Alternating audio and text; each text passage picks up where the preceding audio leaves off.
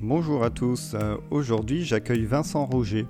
Vincent propose du conseil en game design pédagogique pour les enseignants, les entreprises et les institutions. Dans cet épisode, nous verrons avec lui comment le jeu peut servir l'apprentissage. Bonne écoute Bonjour Vincent Roger, Bonjour. bienvenue sur Homo Ludens. Est-ce que tu peux nous dire qui tu es et ce que tu fais dans la vie? Euh, oui, je peux. Donc, euh, pour ce qui t'intéresse principalement, j'imagine, euh, je suis consultant en game design pédagogique. Donc, on pourra détailler un peu ce que ça veut dire, mais mon, cheval de bataille, pour ainsi dire, c'est de, développer des jeux qui ont un, véritable mérite ludique, c'est-à-dire on pourrait y jouer purement pour leur mérite ludique. Euh, tout, en, tout en, en servant des objectifs pédagogiques. D'accord. Et ce sont des choses qui s'adressent plutôt à des enseignants, aux élèves directement? Euh, alors typiquement, ça va être les deux puisque ça va être l'enseignant qui détermine les objectifs pédagogiques pour que les élèves apprennent.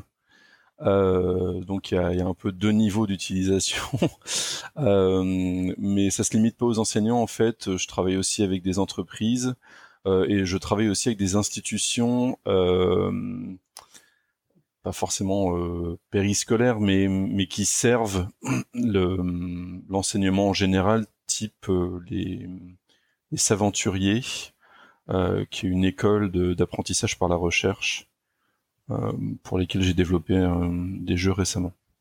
D'accord. Et alors, depuis quand joues-tu et à quel moment tu t'es dit que tu allais euh, utiliser le jeu dans ton activité? Euh, les deux dates sont extrêmement écartées, donc depuis quand je joue, euh, je pense que ça, ça va être une réponse très bateau, mais je me souviens pas de la première partie à laquelle j'ai joué. Je me souviens du premier jeu, jeu vidéo parce que c'était sur un, c'était dans les années 80 et c'était sur un écran vert qui me qui me faisait littéralement pleurer. Euh, et c'était un jeu d'aventure à texte et ça m'avait vraiment marqué. Euh, et sinon, pour ce qui est de, du jeu dans l'en- dans l'enseignement, du vraiment du jeu avec des règles à proprement parler, ça, ça date de 2015. Mhm. Euh, mais dans l'ordre, j'ai été j'ai été joueur depuis mon plus tendre enfance. J'ai été formateur en anglais euh, pendant une quinzaine d'années, euh, non une dizaine d'années, je dis des bêtises.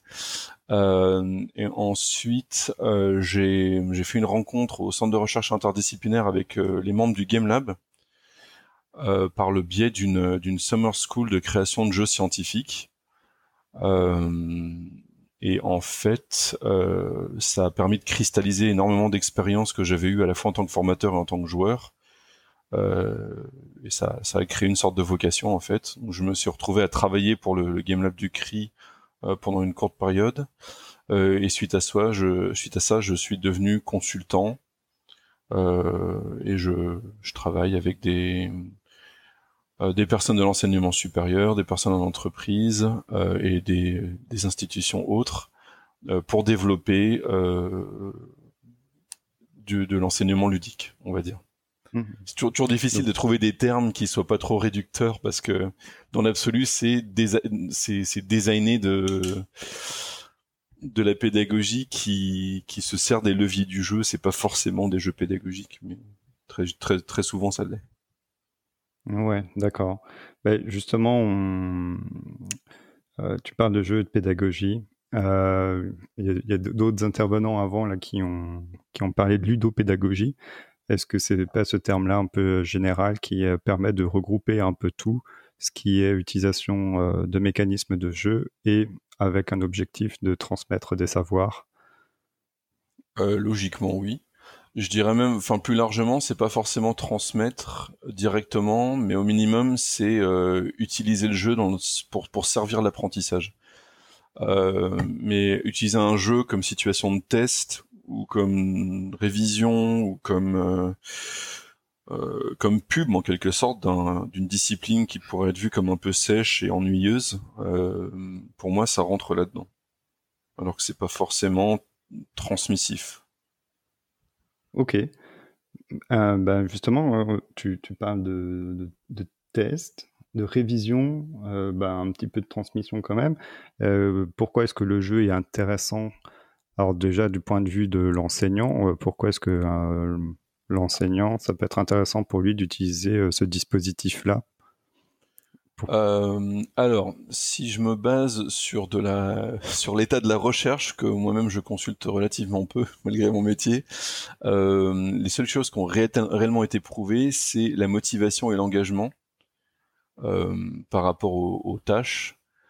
L'intérêt que j'y vois vraiment personnellement par, par rapport à mon expérience, c'est l'utilisation de systèmes, la, la, compréhension de systèmes fondamentaux euh, qui, qui, sont un peu en cachés par rapport à ce qu'on ce qu'on apprend. Euh, et ces systèmes, on y accède grâce à, à la simplification qui est possible euh, à travers le jeu. Euh, et c'est là que c'est vraiment intéressant de, de, différencier le jeu et la simulation. C'est que la simulation, elle va chercher à être le plus réaliste possible, alors que le jeu, typiquement, pour moi, il y a, un réel effort de, de schématisation, de, de systémisation, de systémisation de certaines choses, euh, et on cherche pas à reproduire la réalité en tant que telle. Euh, et le, décalage qu'on va avoir avec la réalité, qui est, qui est lié à cette simplification, euh, mais qui peut aussi être lié à des, choix narratifs, par exemple, parce que si on veut, pour, pour prendre un, un, exemple bateau, si on veut parler de de, de, rôle d'équipe euh, dans une entreprise moderne, on peut tout à fait avoir un cadre narratif qui est celui d'une d'une bande d'aventurières et d'aventuriers en train de piller un donjon euh, avec des monstres pour euh, pour mettre en, avant les systèmes de décision collective, de de d'intelligence collective aussi, de, de rôle d'équipe émergent, ce genre de choses. D'accord. Donc, ce que, ce que tu appelles systèmes fondamentaux, euh, là, dans ton exemple, c'est euh, la prise de décision, c'est le, travail en équipe, euh, c'est ce genre de choses-là? C'est ça, oui. Si on, veut, si on veut utiliser un terme qui est pas barbare, c'est le travail en équipe. Le système fondamental du travail en équipe, ça va être des dynamiques. De... Enfin, il y a plein de petites choses, mais qui vont être des dynamiques de pouvoir, des, des, intérêts en conflit. Toutes ces choses-là, en fait, si on en parle, on, on en aura une compréhension intellectuelle, mais pas forcément intuitive et fonctionnelle. Alors que si on met les, les, les, personnes euh, apprenantes en situation de, jeu, toujours bien ficelé, hein, ça va toujours être le caveat de mes exemples. Donc à partir du moment où le jeu est bien fait, il sert bien les objectifs. Euh, c'est beaucoup plus intéressant et ce sera beaucoup plus marquant en termes d'événements pédagogiques, on va dire, de les mettre en, dans ce type de situation et ensuite de débriefer les décisions qui ont été prises, les comportements, les, euh, toutes ces choses-là et de, de, de, les, de, les, lier ensuite aux, systèmes fondamentaux euh, théoriques.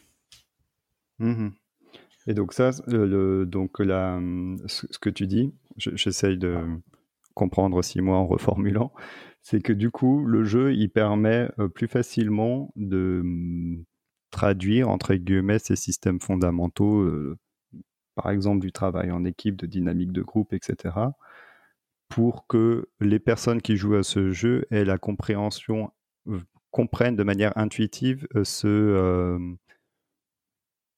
ce système, quoi. C'est ça. je parlerais plus. Oui, c'est ça. En fait, ça, ça, plutôt que de traduction, je parlerais d'une mise en action ou d'une mise en œuvre, qu'elle soit consciente ou pas. C'est-à-dire qu'on parle de, de, de, comportement en équipe ou pas, ou qu'on voit juste les gens se comporter d'une certaine manière, et qu'ensuite on fasse un débrief.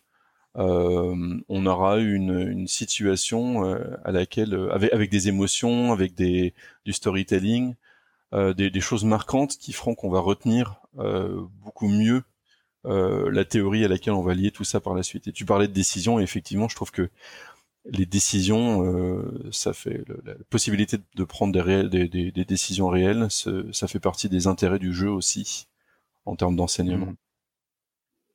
Ok, euh, et sinon, le, le, dernier point par, par rapport à, à l'avantage, bon, il y, en a encore plein d'autres, hein, mais j'ai juste listé les principaux. C'est le fait de pouvoir itérer euh, par rapport à ces décisions sans danger, c'est-à-dire prendre une décision dans un sens, se rendre compte qu'on s'est planté et retourner en arrière sans que ben on se fasse virer derrière ou euh, que quelqu'un soit blessé. Enfin, dans la vraie vie, bien sûr. Est-ce que euh, tu as par contre des exemples euh, de cas où on ne devrait pas utiliser de jeu.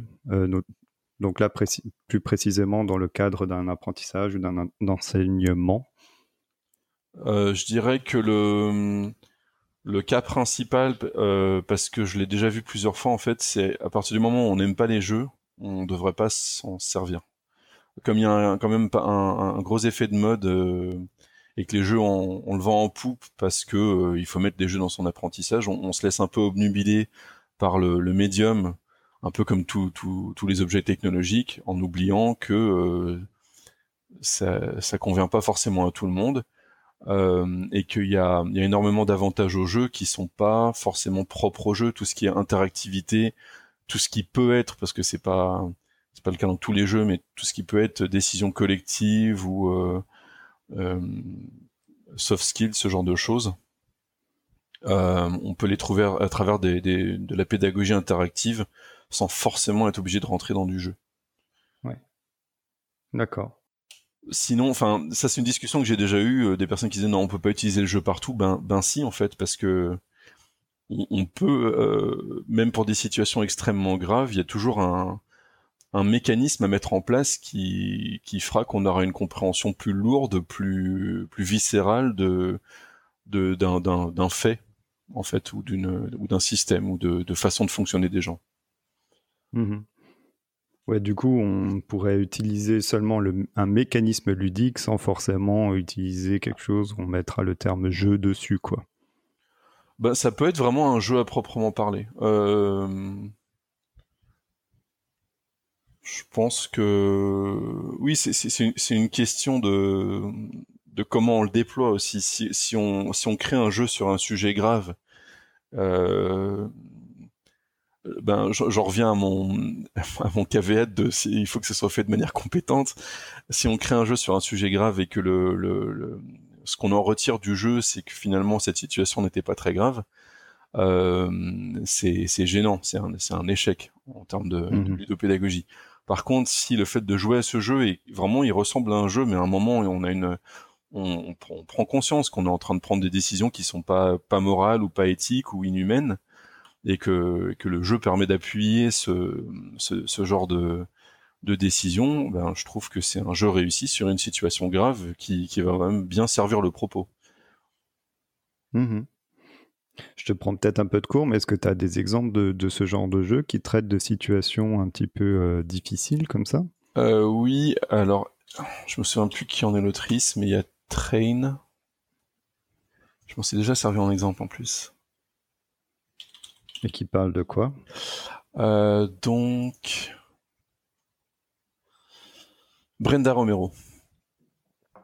Donc c'est une conceptrice de jeu qui a créé un jeu qui s'appelle Train, euh, où en fait, euh, de, premier abord, on a l'impression de simplement devoir optimiser la quantité de personnes qu'on fait rentrer dans des wagons de train, et au bout d'un moment, on se rend compte qu'on est des nazis en train d'optimiser la, quantité de personnes à déporter pour les camps de concentration. Et ouais, je crois que je... vas-y, je ça te dit quelque chose? Je crois que j'ai vu euh, effectivement, elle a fait une conférence TED euh, il y a plusieurs années maintenant où elle, euh, où elle parle de jeu du coup, mais où elle explique que son, son angle d'approche, c'est effectivement de faire des jeux qui, qui, qui parlent de ce genre de sujet. Quoi. C'est, et elle, elle donne cet exemple-là euh, notamment. Et je, si je retrouve le lien, je le remettrai du coup dans la description de, de l'épisode pour ceux qui sont intéressés. Hmm. Et du coup, toi, tu utilises quoi comme support de jeu? Alors c'est extrêmement, c'est extrêmement vaste. Euh, je me suis pas vraiment fixé de limite parce que j'aime pas bien apprendre à expérimenter.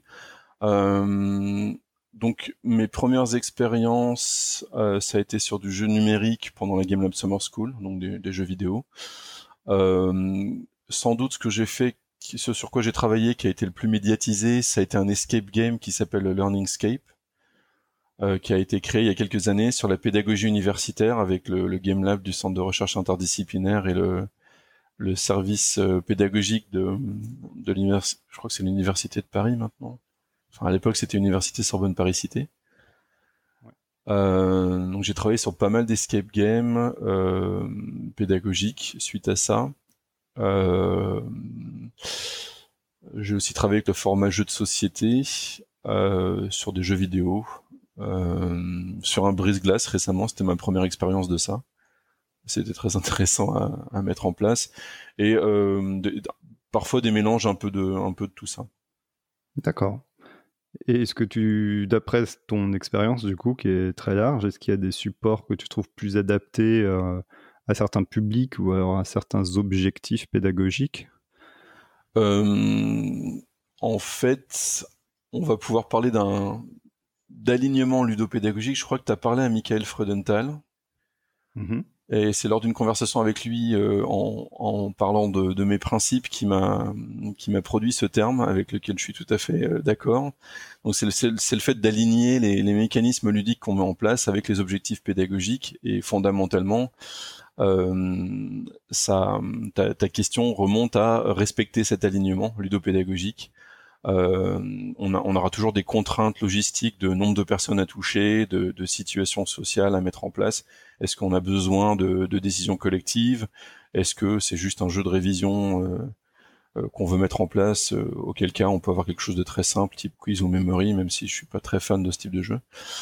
donc c'est plutôt une question de, de respecter ces contraintes et de, de, de, de décider de, de mécanismes ludiques euh, qui, qui servent ça que de dire le jeu vidéo c'est plus approprié pour telle situation euh, et le, le, jeu de société plus approprié pour telle situation. Il y a, il y a, une question de cet alignement ludopédagogique, il y a une question de complexité qui, qui va être adaptée au, au public s'il n'a pas l'habitude de jouer ou s'il n'a pas l'habitude de, de, jouer un, un, certain type de jeu.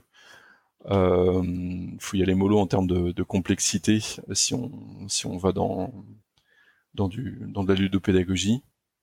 Mmh euh, si on doit faire jouer un amphithéâtre, euh, c'est pas la même chose que de faire jouer à une équipe de sept personnes euh, à qui on est en train de faire un coaching d'équipe. Euh, donc derrière, dans, les deux cas, on pourrait utiliser du numérique ou du tangible. Par exemple, on pourrait tout à fait avoir des jeux de société qui soient super faciles à, produire, voire qui demandent aucun matériel euh, où on pourra avoir des jeux numériques. C'est toujours une question de est-ce qu'on a le budget, est-ce qu'on a les moyens, est-ce que c'est approprié par rapport à ce qu'on a envie de faire? Désolé de pas avoir une question, une, une réponse plus plus précise à te donner par rapport à ça. Non, bah du coup c'est clair. C'est euh, en fait on peut utiliser un petit peu euh, tout type de support à partir du moment où le support répond euh, à la fois aux contraintes qui nous sont imposées et répond aux objectifs à atteindre. Oui, ce qui peut paraître un peu évident finalement, c'est comme ma réponse. Ben, on peut utiliser pour le jeu pour tout à partir du moment où on aime bien jouer. Mais finalement, par rapport à une approche de design qu'on peut avoir par du, jeu dans la pédagogie, euh, c'est pour ça que des fois c'est même bien de se dire qu'on on a parlé de jeu pour, pour un objectif, mais finalement c'est peut-être pas vraiment un jeu qu'on veut. Euh, parce qu'il y a peut-être des questions qui vont avoir une réponse qui indique que, ok, oui, une démarche un peu ludique, euh, certains leviers du jeu, c'est pertinent, mais pas forcément un jeu à proprement parler, ou un jeu, un jeu d'une complexité autre que ce qu'on avait imaginé initialement, parce que le, public visé est pas du tout aguerri à un, format de jeu trop complexe ou trop profond ou avec trop de mécanismes à apprendre d'un coup. Mmh ok. Euh, et toi, ton, comment est-ce que se passe la, le processus de création d'une activité euh, ludopédagogique, du coup? Comment tu t'y prends? Dans la douleur.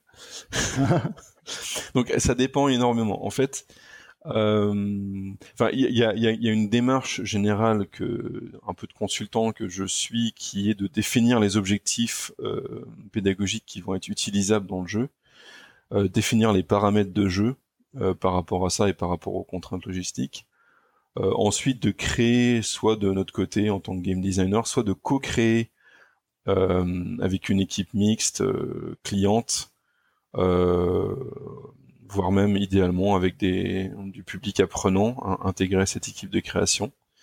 Et donc de co-créer en fonction de ces contraintes.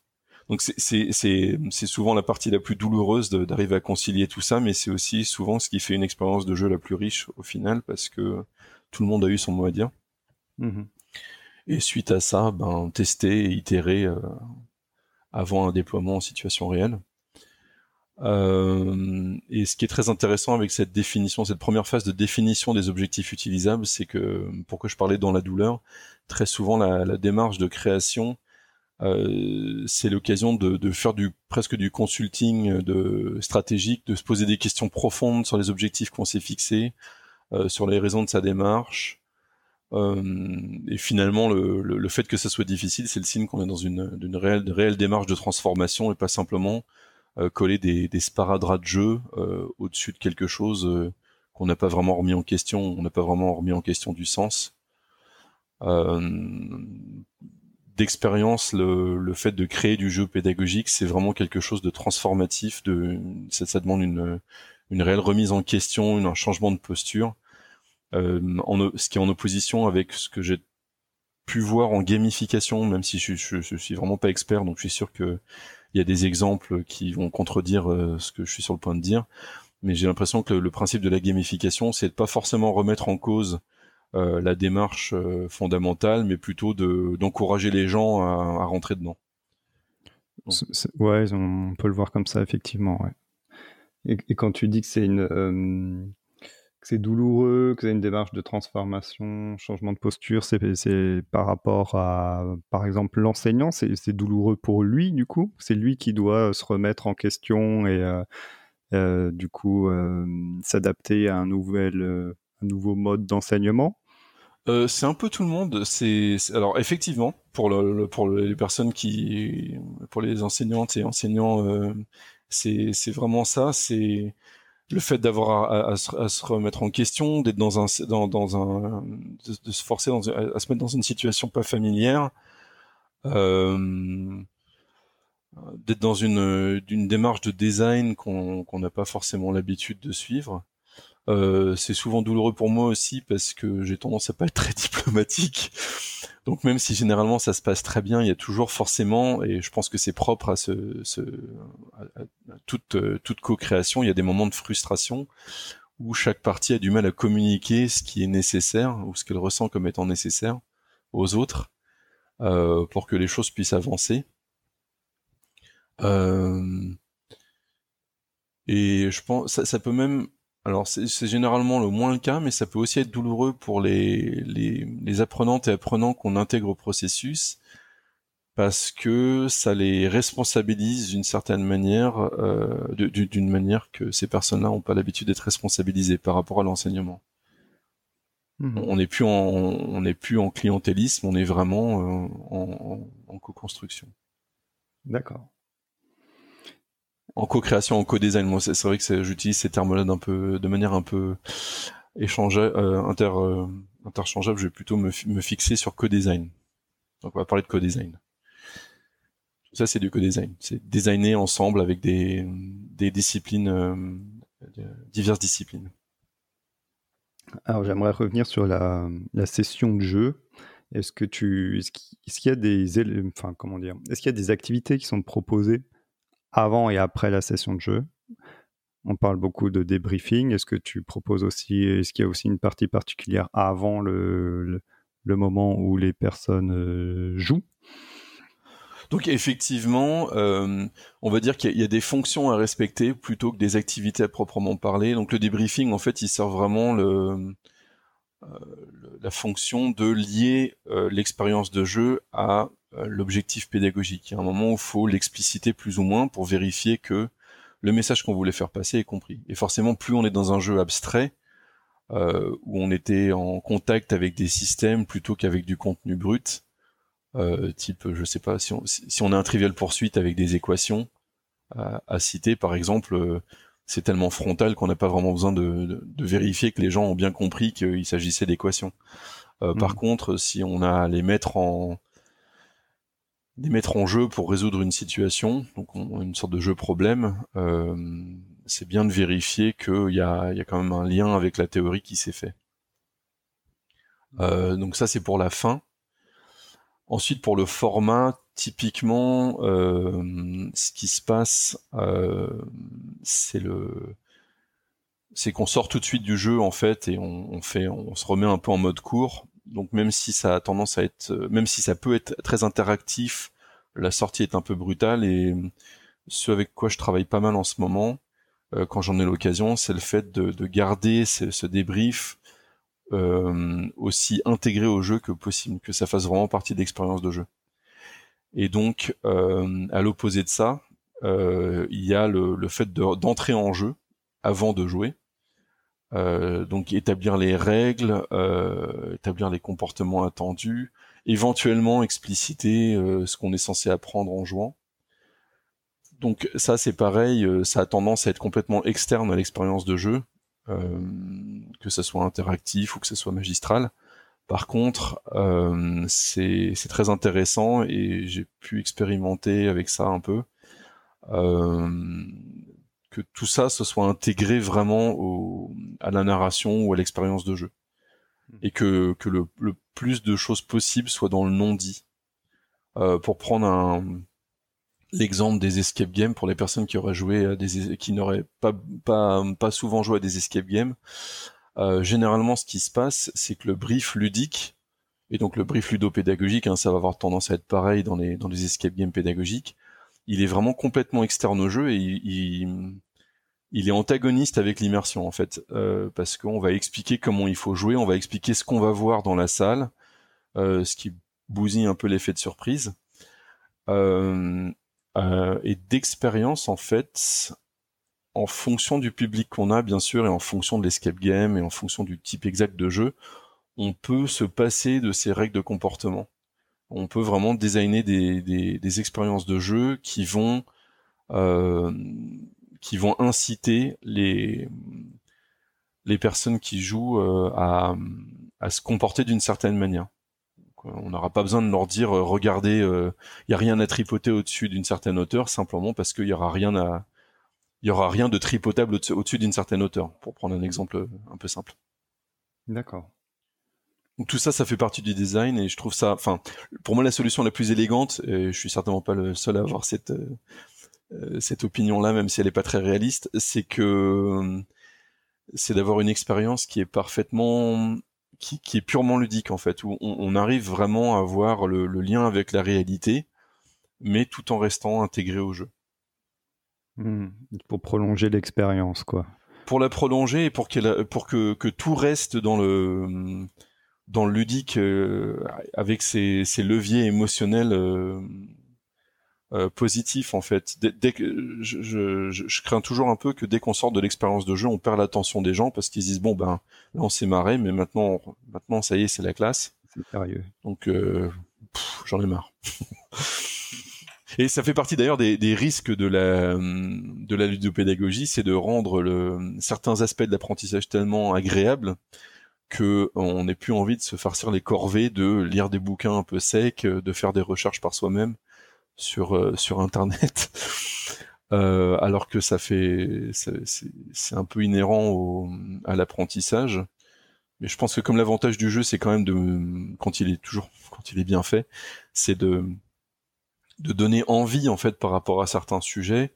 Euh, ça rend ces parties euh, corvées là quand même plus plus attirantes simplement parce qu'on aura plus d'intérêt pour le sujet et euh, comment, quelle est la place de l'enseignant, du coup, de l'animateur pendant la session de jeu et puis du coup, euh, pendant l'entrée en jeu et le débriefing, est-ce qu'il doit avoir des, compétences euh, particulières s'il doit animer, s'il doit, comment dire, prolonger cette expérience avant et après la session de jeu, c'est pas forcément évident pour toutes les personnes un, des, un des retours que j'ai eu, donc il y a, hum, pour répondre simplement en fait, soit on a un rôle d'encadrement, donc on est maître, ou maîtresse de jeu, on est coach, on est observatrice ou observateur, soit on est euh, joueur ou joueuse à part entière dans le jeu, euh, soit on est un mélange des deux d'ailleurs. Euh, et par rapport à ta question que j'ai déjà oublié, oui, les compétences. Euh, c'est plutôt une, une posture qu'une compétence que j'ai vu comme retour pendant des séances de test. Euh, enfin, c'était pas vu, c'était entendu comme retour pendant des séances de test. C'est que justement un débrief un peu trop violent de, de, de, de leur filer une fiche aux, aux, étudiantes et de leur dire bon ben maintenant dites-nous ce que vous avez appris, ça, ça leur ça leur gaspillait un peu, enfin ça leur gâchait l'expérience de jeu. Euh, et donc je dirais faire faire tout pour que le l'expérience de jeu et les parties pédagogiques euh, se soit lié de la manière la plus la plus lisse possible. Euh, c'est c'est une, une bonne doctrine à suivre, je pense. Mmh. Ok. Euh, les contre-exemples de ça que j'ai vu, donc c'est comme je disais le, le, côté un peu brutal de bon bah maintenant fini de jouer, maintenant maintenant pédagogie.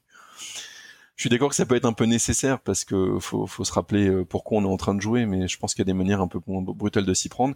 Et ce que j'ai vu aussi, c'est euh, des personnes qui vraiment assumaient mal le côté on est en train de jouer et la fonction possible d'outil d'apprentissage du jeu euh, et qui collait attention on est en serious game euh, à, tous les niveaux ce qui brisait un peu l'immersion et un peu le plaisir de jeu ce qui est dommage mmh.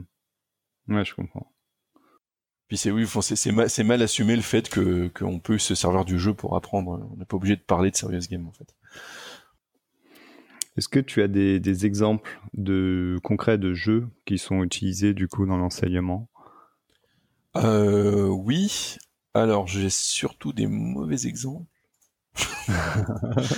en fait, typiquement, les bons exemples sont des, sont des développements à proprement parler. C'est-à-dire que c'est quelqu'un qui, qui s'y connaît en design euh, ludopédagogique, qui a euh, développé quelque chose euh, pour une situation propre, en partant de, pas forcément de rien, mais c'est une création propre. Euh, ce que je vois souvent dans l'enseignement, et donc je trouve que c'est une super première étape, c'est juste qu'il faut pas s'arrêter là, c'est du détournement ou de la modification de jeux relativement bien connus. Donc mhm. euh, peut-être ce que j'ai le plus entendu, celui dont j'ai le plus entendu parler, c'est Times Up, alors qu'il n'est pas forcément approprié, mais l'avantage c'est qu'il est simple et il est vraiment ludique. Donc euh, on remplace les mots euh, d'un, je sais pas, pour les personnes qui ne connaisseraient pas Times Up, faut faire deviner des mots à travers euh, à travers trois phases. Donc il y a une phase de on a le droit de définir le mot sans limite. Donc on peut simplement exprimer et expliquer. Une deuxième phase où on a le droit d'utiliser qu'un seul mot pour faire deviner ce mot, et une troisième phase où on doit mimer. Donc, euh, bien sûr, c'est un jeu qui peut être adapté en termes de révision ou pour de la socialisation autour d'une thématique, mais euh, pour un premier contact avec ou, un contact profond avec un sujet, c'est pas du tout approprié. Euh, ce que je vois très souvent aussi, c'est euh, un jeu, une sorte de jeu de loi avec des questions, ou Monopoly avec des questions, ou Trivial Poursuite, où on change les questions. Donc ça, c'est pareil, c'est pas très profond. En fait, on n'est vraiment pas en train d'utiliser les mécanismes de jeu euh, pour servir l'apprentissage. Cependant, euh, c'est facile de se plaindre, c'est hum, pour, quand on est en train de travailler sur son premier jeu pédagogique, c'est très bien. C'est simplement qu'il faut pas s'arrêter là. Euh, même par rapport aux escape games pédagogiques que j'ai pu voir créés par des, des personnes dans l'enseignement, euh, elles ont pris des gros risques, elles ont, elles ont mis énormément de travail, euh, et pour une, pour une première expérience, euh, un premier développement, euh, c'est toujours impressionnant l'effort qui a été mis, mais très souvent, l'exploitation des leviers de du ludique pour servir la pédagogie est, est, très pauvre simplement parce que ça demande de l'expérience et du doigté et de l'intuition à force de faire tout simplement pour pour arriver là. Ok. Et du coup, qu'est-ce que tu pourrais donner comme conseil aux personnes qui souhaitent utiliser euh, euh, du jeu avec la pédagogie? Donc toujours pour être euh, dans le paradoxe, je dirais lancez-vous, prenez des risques, faites de la merde, mais faites. Euh, et ça, c'était le seul conseil que je donnais au début. Et face à un peu ce, retour de flamme de, de, personnes qui qui font, mais qui s'arrêtent là, je dirais, et ensuite améliorez-vous. Donc surtout, vous arrêtez pas à votre première itération. Lorsque vous vous êtes lancé et que vous pouvez prouver à vos à votre direction que que ça a été bien reçu par les, les personnes qui ont joué, euh, que l'apprentissage était plus efficace, que euh, le service qui a mis euh, le jeu en place est maintenant mieux vu et mieux compris de la part des personnes qui doivent s'en servir. Euh, un budget et bon bah du coup je, je, me vendre un peu faites appel à des personnes euh, comme moi hein, qui peuvent vous aider à vraiment passer à la vitesse supérieure en termes de, de ludopédagogie euh, parce que s'arrêter à un escape game où on a simplement à aller d'un rayon à un autre euh, pour répondre à des questions, c'est pas c'est pas très riche comme expérience de jeu par rapport à ce que l'escape game peut, peut permettre. C'est même pas vraiment un escape game si on veut rentrer dans du du pinaillage technique, mais euh, euh, hmm. enfin voilà, c'est comment? se faire accompagner en fait. C'est ça je pense que c'est super de, de, de, commencer par soi-même avec zéro budget. C'est vraiment très courageux parce que ça demande toujours beaucoup d'efforts. Euh, et le, le, résultat est, est, clairement généralement génial par rapport à, à l'expérience des, des, des, gens qui s'y mettent. Mais une fois qu'on qu'on a atteint ça, faut faut pas s'arrêter là. Et c'est un peu un retour que, que j'ai eu de la part de plusieurs personnes qui ont dit oui bah non ça ça, ça va l'escape game on a déjà fait et ensuite me, me montrent leur euh, leur production et je le, je le répète parce que sinon ça, ça, fait un peu salaud quand même de forcément c'est mon métier c'est c'est plus facile pour moi de, de critiquer mais me montrent leur production et oui ben ça, se voit que c'est un, un, premier essai donc vous vous arrêtez pas là surtout euh, construisez sur cette expérience et faites-vous accompagner co-designez quelque chose d'extrêmement riche et profitez-en pour euh, pour, euh, pour augmenter vos compétences et votre compréhension générale et votre intuition dans le du pédagogie euh, par le biais de ce projet. Et ça, c'est pas c'est pas quelque chose que je pense qu'on peut faire vraiment tout seul. Euh. Enfin, moi qui avais été formateur pendant assez longtemps et joueur pendant encore plus longtemps, il m'a quand même fallu pas mal d'informations externes et d'échanges avec des personnes qui en savaient plus que moi pour pour arriver à certaines conclusions. C'est pas quelque chose qui m'est arrivé en partant de rien. D'accord. On arrive du coup à la fin de notre, euh, notre échange. Est-ce qu'il y a un sujet que nous n'avons pas abordé et dont tu aimerais parler? Moi, je pourrais continuer des heures euh, en étant très bavard. Donc non, c'est, c'est, as couvert pas mal de sujets, c'est très bien. Super. Est-ce que y a-t-il un jeu que tu aimerais nous recommander? Euh, j'ai, je sais jamais quoi répondre à cette question-là. J'ai commencé à jouer à un jeu récemment qui s'appelle Her Story, euh, qui est une sorte de jeu de détective où euh, qui est à la fois narratif, mais il y a faut complètement découvrir l'histoire par soi-même. Et je trouve ça très intéressant par le biais de, de, de recherche de mots. Il y a rien qui est induit par le jeu, et ça, je trouve ça assez génial. Euh, et sinon, j'ai fini un jeu récemment qui s'appelle Stories Untold, euh, qui est un jeu narratif aussi, qui fait pas mal référence. C'est un, jeu à énigmes euh, avec une ambiance un peu horreur et qui fait, qui sert pas mal de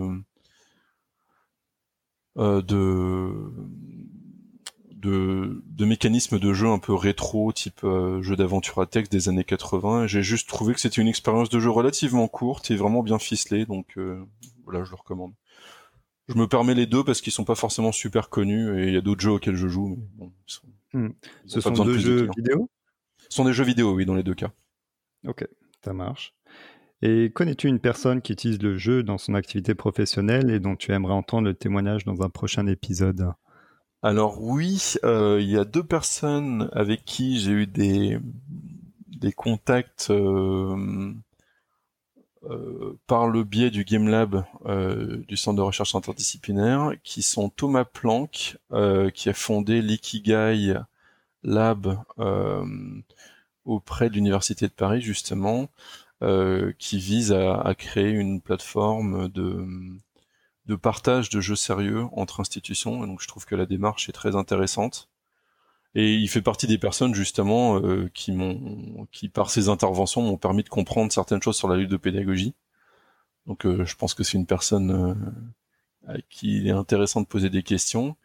Et Jesse Himmelstein, qui était l'ancien directeur du, du Game Lab du, du, Centre de recherche interdisciplinaire. Donc, il pas passé beaucoup de temps, mais il s'y est passé beaucoup de choses visiblement. Euh, et qui avait euh, co-organisé la Game Lab Summer School, donc qui a été mon, mon premier contact euh, fort avec le pardon avec la ludopédagogie et qui a créé sa pro propre activité de création de jeux scientifiques. Donc je pense que ce serait intéressant de lui parler aussi, bah, simplement voir où il en est, parce qu'on on a quitté le mm-hmm. le CRI à peu près au même moment, il me semble.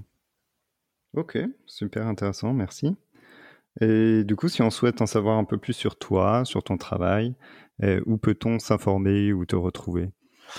Euh, alors, je suis sur LinkedIn, hein, si on veut me contacter tout simplement. Sinon, euh, alors j'ai un nom de domaine vincentroger.fr, tout attaché, euh, mais j'ai pas encore créé mon site web, donc j'espère avoir fait ça d'ici la fin de l'été 2019.